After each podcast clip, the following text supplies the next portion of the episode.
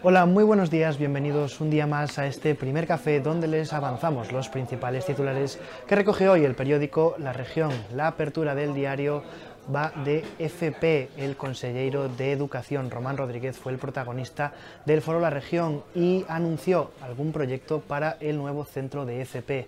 Nos lo cuenta Elizabeth Fernández. El nuevo Centro Galego de Innovación de la Formación Profesional, Eduardo Barreiros, ya está dando sus primeros frutos. El consejero de Educación, Román Rodríguez, anunció ayer en el Foro La Región, celebrado en a Carballeira de Santa Cruz, los tres primeros proyectos que se lideran desde este centro pionero.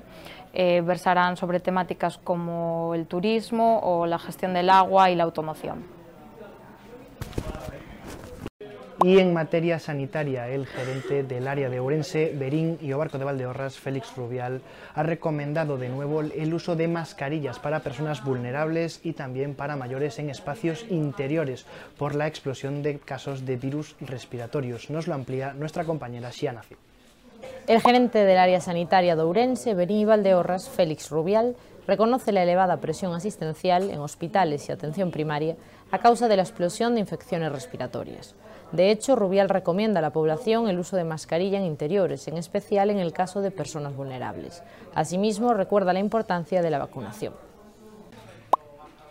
Y ya hay diseño para la macrosenda que unirá la estación intermodal de Ourense con el Paco Paz, una inversión de 8,4 millones de euros que renovará entre otras avenidas de la ciudad, la avenida de Ascaldas. Nos lo amplía nuestro compañero Bryce Iglesias.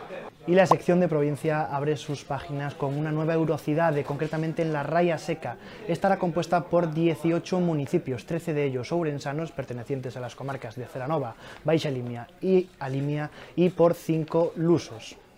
A nivel gallego, el Tribunal Superior de Justicia de Galicia ha condenado al Servicio Galego de Saúde por vulnerar los derechos de pediatras y médicos de atención primaria y una empresa gallega, en concreto Inditex, ha disparado sus beneficios a más de 3.000 millones de euros en los primeros nueve meses del año. Esto ha sido todo por hoy. Muchas gracias por acompañarnos un día más en este primer café. Que tengan una muy buena mañana.